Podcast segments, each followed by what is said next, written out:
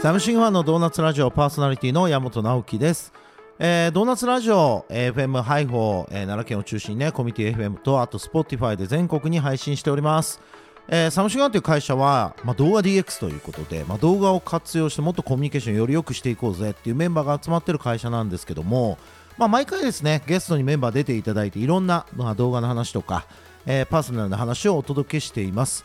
まあ、5月ということで、もうゴールデンウィークも終わりですかね、まあ、皆さん、どっか遊びに行きましたでしょうか。えーサムシングは実は2003年に創業した会社でして、今年20年目を迎えるということで、えー、と7月にね、20周年を、実は京都の船鶴さんというところでやるんですよね。まあ、いよいよ準備も大詰めっていうところですけども、まあ、今から楽しみにしてるんですが、まあ、20年やってきたっていうこと自体がなんかすごい感慨深いわけなんですけども、まああの20年経つとこの1年が早すぎてですね。なんかもうほんと34ヶ月ぐらいの間隔でねこうどんどん進んでいくっていう中で。まあちょっとドーナツラジオもこれ何年目ですかね？2年目？3年目？あそんなになるんですね。まああのドーナツラジオに出演していただくとなんかその出演した人が転職してしまうっていうジンクスがね最初あったんですけど、まあ、それは離職率がねあの結構高かったんで、まあ、でも今はあのいろんな人がですねこうラドーナツラジオ出ていただいて、まあ、あのそれをきっかけにドーナツラジオ聞いたよっていうきっかけで入ってきてくれる人なんかもいるので、まあ、非常になんかこうあの良かったなと思いながらあお話を進めております。で今日のゲストもですね実はあの僕もまだまだ、えー、とどんな方なのかっていうのをねあのこのラジオきっかけで、えー知りたいなと思ってる人に出ていただきますのでぜひ最後まで楽しんで聞いてください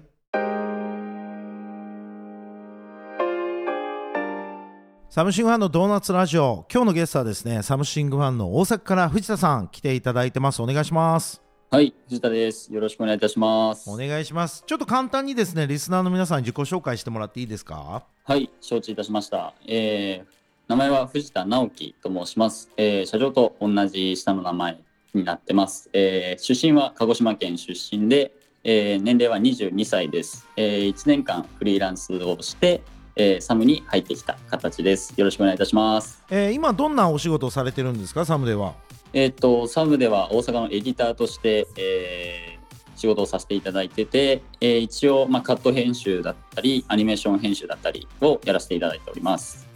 ありがとうございます。音質が良くなりましたね。今ね、大阪からオンラインでつなげていただいてて、なんかさっきあの、ズームでやってたんですけども、なんかガサガサ言ってましたもんね。はい。そう。そうですね。すいません。いやいや、全然、あの、本来ね、これ、ドーナツラジオのね、ディレクターが、やっぱりここは、あの品質にこだわって、すぐこういうふうにちょっと通信変えましょうとか言ってほしいんですけども、まあ、その辺ね、全く品質へのこだわりがないディレクターなんですよ。あの、藤田さんはぜひ真似をしないようにお願いしたいなと思いますね。はい。承知いたしました。でさっきねあのお話ししてた中であの出身が実は鹿児島ということで、はい。うん、あのうちもライバーマーケティング事業のね TG っていうのが鹿児島で、えっと、実はライバーマーケティング事業の合宿を鹿児島でやったことがあるんですよね。おお、あそうなんですね。えーなんかあの流しそうめんのとこあるでしょ、ああ、ありますね。当選挙、そうそうそう。あそことか行きましたよ。あ、本当ですか？うん。ああ。結構ね。空港からも近いんですか？家。あーそうですね。空港からも近くてでそうですね。そうやって当選橋だったりとか、まあ、他の観光名所だったりとかも近いですね。へえうんまあなんかあのえいわゆる高校卒業してフリーランスとかとして活動してた間、まあ、鹿児島に在住だったってことですよね、はいそうですね。その形です。なんか実際どうですか？離れてみてこのふるさと鹿児島。そうですね。まあその鹿児島にいる友人とかも今は結局大阪で住んでていないので、まあ寂しい気持ちもありますしまあけどなんていうんですかね。やっぱりこうサムシングファンに入ってその会社のメンバーの方々と,、えー、と仕事をやらせていただいているのでその寂しさはないかなっていうふうに感じてます。まあでもやっぱりねあの今一人暮らしってことですか？あそうですね。そうーんです。なんかどうですか？はまあ初めての一人暮らしっていうことなんですかね？えっ、と一応経歴的にはえっ、と愛知県に一回行ってるのでその時にしてるんですけどまあそうですね。寂しさもありつつうん。でまあその時の、まあ、愛知県の時のまあ一人暮らしだった時を思い出しつつみたいな形ですね。はいまあでもまだまだ年齢も20えっと2歳にはい、ねそうですね。だからまあさっきあの実はもうあのカットしちゃいましたけどズームで喋ってた時にあのあれなんですよねあの僕の息子でもおかしくないみたいな話から、うんあでもまあねご両親の年齢がまあ今50代ということでそうですね。でこれ今ちょっと LINE でつないでるんですけど LINE のお写真がご家族の写真じゃないですか あ、そうですね。めちゃくちゃお父ささん似てるじゃんと思ってこの短期間ん。そうですね。結構似てるって言われますね。えご兄弟もいるんですよね？えっと、姉が一人いますね。はい。へえ、なんかどんなご家族なんですか？えっと、家族はまあ、みんな、まあ、仲良くて、うんで、昨日も LINE で、あの、晩ご飯の話をして、で、晩ご飯を送り合う、写真を送り合って、ハンバーグだ、かぶったね、みたいな話をしたりしてますね。めちゃくちゃアットホームの話してるじゃん えそれ超寂しくなるじゃん そうですね。うわーいいなーって思いながら。ねえなんか手料理食べたくなっちゃいますよねいやーそうですね。そっか今の家族ってやっぱ LINE とかで常時つながってるから、まあ、ある意味そのこの都会に出てというかこう地元を出て一人暮らししたり、まあ、他の家族持ってもなんかそのつながりが残り続けるって結構すごい感じしますね。そうですね。僕的にもというか、僕の周りの友達もそんなにこう LINE でつながってるとか、グループを家族で作って、その毎日やり取りしてるってことはなかったんで、うん結構仲いい家族なのかなって思ってます。へえ。まあ一回名古屋に出てから、まあ、その大阪に今いるっていうのはなんかどういうきっかけというかどういう感心境の変化なんですか？えっ、と、そうですね。まあ、もともと高校卒業してから、えっ、と、まあ、愛知県に飛んで、で、会社勤めして、で、その時に、まあ、映像を始めたっていうのがきっかけだったんですけど、そうですね。まあ、愛知県よりは大阪の方が都会ですし、友達もいるということで、まあ、そうですね。まあ、そういうところで大阪に決めたっていうのもあるんですけど、なるほどじゃあまあ一旦ちょっとあのご縁のあった就職先があったんでまあ愛知に行ったもののまああの地元から出てきてる友達もちょっと関西に多いしということで大阪に移ってきたっていう感じですかね。はい、そんな感じですね。はい。なんかサムシングファンを選んだ理由とかなんかあるんですか？そうですね。僕的には、まあ、やっぱりこう、まあ、面接の時の面接官の方が明るかったっていうのが一番でうん。であとはこう少数精鋭というか、まあ、各、まあ、映像業界のそのもともと経験してきた人たちが入ってきてでそこで何ていうんですかね動画作りをしているっていうところでその自分のスキルアップであったりとかまあそういう先輩方いらっしゃるっていうところで入ってきた形ではありますね。うん。まあ、面接官が明るいっていうのはよもしかしてあの執行役員ですか？あそうです。それ どんなどんな印象だったんですか？なんかびっくりしません？最初に見たら。はい、だいぶびっくりしてしまって、で、なんていうんですかね、面接でこういう、こう、なんていうんですかね、ちょっとこう、緊張をほぐしてくれるうん。感じもあって、で、まあ、そういうところでやっぱ、なんていうんですかね、エンターテインメント性というか、うん。まあ、そういうところに惹かれつつ、で、そうですね、ちゃんと芯も通ってる方だと思ったので、そうですね、僕も尊敬しつつって感じですね。はい。なんか実際そのまああの面接だけじゃなくてまあそのサムシングを外から見るというか、まあ、ウェブサイト見たりとか、作品見たりとかしてたと思うんですけどもなんはいかその時抱いてた印象と、まあ、実際に中に入ってなんか感じること、まあ、一緒だなとかこの辺ギャップ感じるなとかなんかあります？そうですね、そうですね、ウェブで見てたときは、まあ、そのいろんなたくさんこうクライアントさんがいて、でその中でこう映像を作っていくって中で、まあ、アニメーションだったり、えーカット編集だったりとか、その実写系ですね、まあ、見つつだったのを見てたので、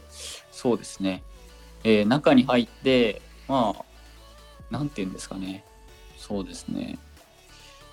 まあ、ぶっちゃけギャップはなかったかなっていうふうに感じてます。で、自分の作りたい動画はやっぱ自分で発信していきながら作っていくのがベストっていうところも上司からお言葉いただいているので、まあ、それを胸に頑張っていきたいなと思ってます。うんなんかちょっと優等生的な発言ですね。どうなんですかね。えーなんかご自身の性格っていうのはなんかどういうふうになんか自分では分析されてるというか？そうですね、僕の性格は、なんていうんですかね、えーと、いい意味でも悪い意味でも考えすぎる性格かなっていうふうに思ってます。まあ、心配性であったりとか。うんそうですね。まあ考えすぎるがゆえに、なんていうんですかね。まあ同年代と話が合わなかったりする時もあるんですけど、まあ、そんな感じでそうですね。まあけど仕事をする上ではやはり先の先を考える方がことがベストだと思ってるので、うん。まあそのはいい性格かなっていうふうに思ってます。あーなんか今、例えばまあ会社のことに限らずですけどもこのまあ年代でこういうふうに、はい。まあ、今からまたキャリアを、ね、積んでいくとかいろいろこれからあるじゃないですか、はないんか先の先考えたときになんかこういうことはちょっと不安だなとか楽しみだなとかいろいろあると思うんですけどなんかどどういうことを考えてるんですか今？そうですね。えっ、とまあ先の先本当にまあ10年後20年後ですね。えっ、と自分の、まあ、作る映像でどこまで人に影響を与えられるかっていうところも楽しみですしあとはそうですね自分のこう今やってる編集業務っていうのがこう AI とかそういうテクノロジー系に取られていくのかっていうところも不安になりつつっていう形ですね。なるほど、ね、そんな感じです。まあちょっとなんか後半もいろいろとあの藤田さんをね深掘りしていきたいと思いますのでよろしくお願いします。はいお願いいたします。はいじゃあちょっと後半もねあの引き続きお話聞かせていただきたいなと思うんですけどやっぱり今、そのチャット GPT とかいろいろ出てきてますけども AI なんか不安だったりします？そうですね、まあ、基本的な、なん基礎的な業務は、こう、変えていける、いくというか、まあ、取られていくというか、まあ、そうですね、変換していくのかなって思いますし、けど、こう、人間でしか与えられない、こう、クリエイティブ性というか、まあ、そういうところは取られないのかなっていうふうにも感じてます。じゃあまあ自分のそのスキルが高まっていったり、まあ、自分のその感性が高まればまあ問題ないだろうみたいな、そうですね、そういうふうに一応考えてはいます。まあ便利に使うことができればまあそれに越したことないですもんね。んそうですね。へーじゃあやっぱりなんか不安に感じることっていうのは今はその仕事のこととかなんか自分のキャリアのことがななんとなくあのまあ別に希望もあると思うんですけど、はい。一番気になるって感じですか？こうお年頃そう。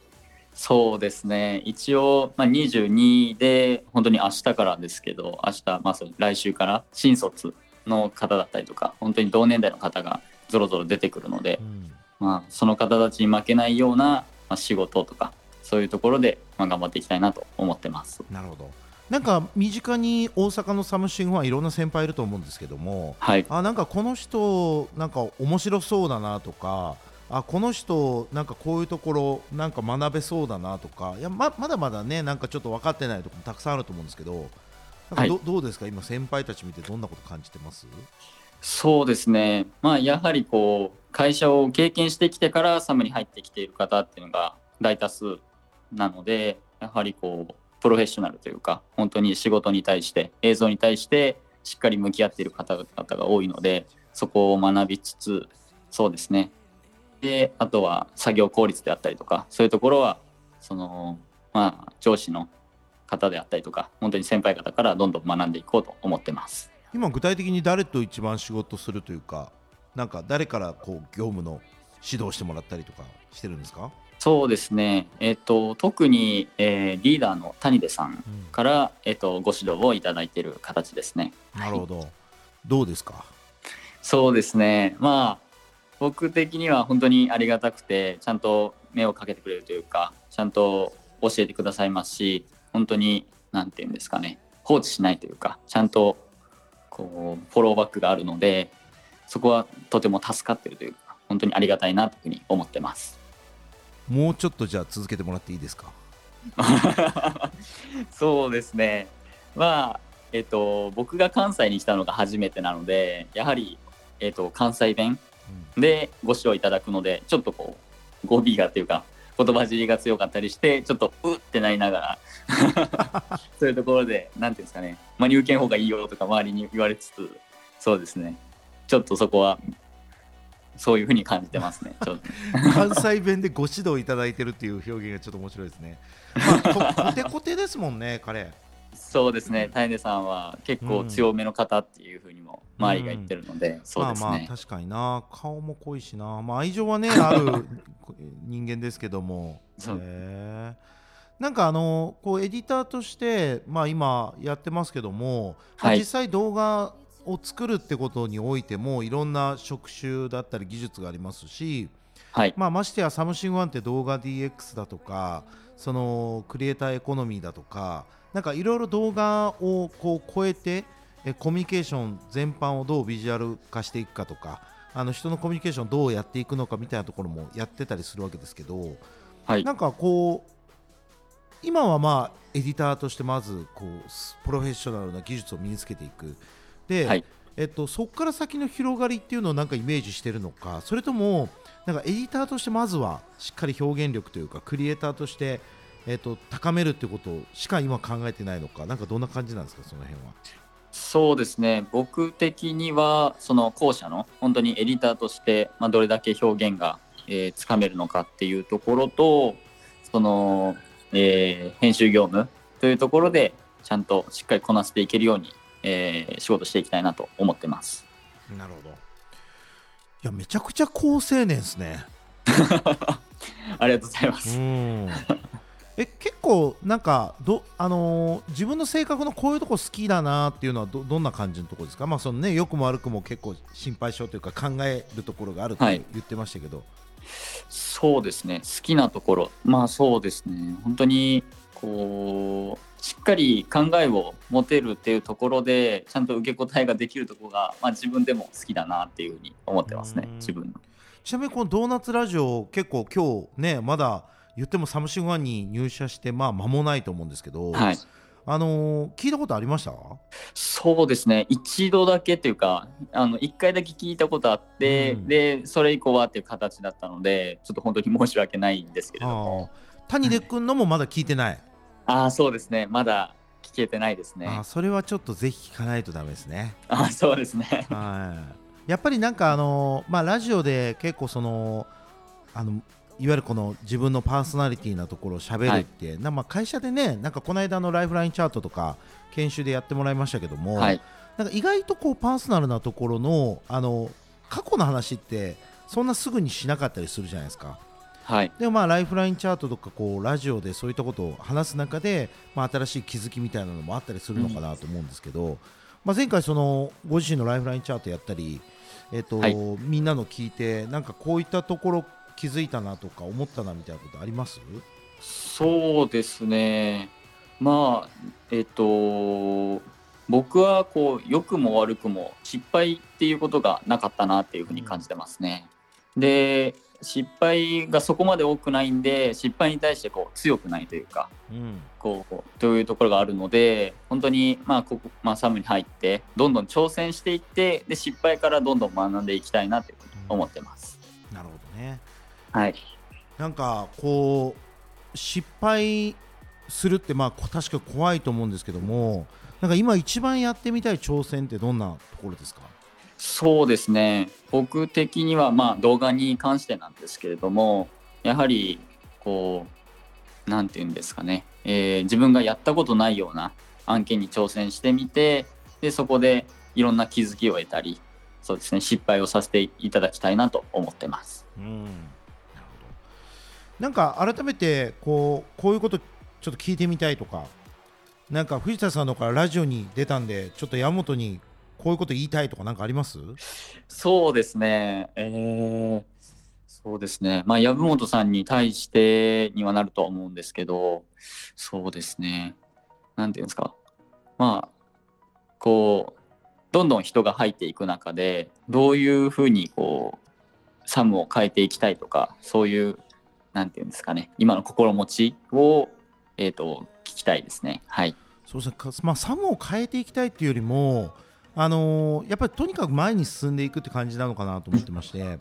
なんかこう、まあ、よく僕が表現するのはこう船に例えて、うんまあ、今まで、あのー沿岸漁業をやってたけども沿岸貿易やってたけども、まあ、その船とか仲間があのしっかりと,、えー、と集まってくればそこからこう太平洋に繰り出して、まあ大航海経営をやろうみたいな。でまあ見たことのない景色を見るとか立ったことないところに立つとか、まあ、そういったその経験したことのないことを経験し続けるってことが重要で、まあ、変わるというよりはもう once in a lifetime experience でその一生に一度の経験がずっと続いていくみたいな、まあ、そんなことを実現したいなとは思ってますよね。だからまあ人が、えっと増えていくっていうこともすごくポジティブですし、はい。まあ、もちろんねその中には転職していくとか卒業していくメンバーもいるわけですけども、まあ、それがあのポジティブな理由が連続するんであればまあいいことですし、うんうん。まあ、その分また新しいなんかこう空気というかはい。入ってきたりとか。で、まあ、いずれ自分もあの去る時が、まあ、来るわけで、まあ、20年やってきてるんで、まあ、仮にあと20年やったらもう去るわけですよね。ってはいなったら、まあ、そこから先はその僕のいないサムシングファンっていうものがちゃんとこう自走していくというか、うんうんまあ、そこまでなんかこうやりきりたいなとは思ってますけどね。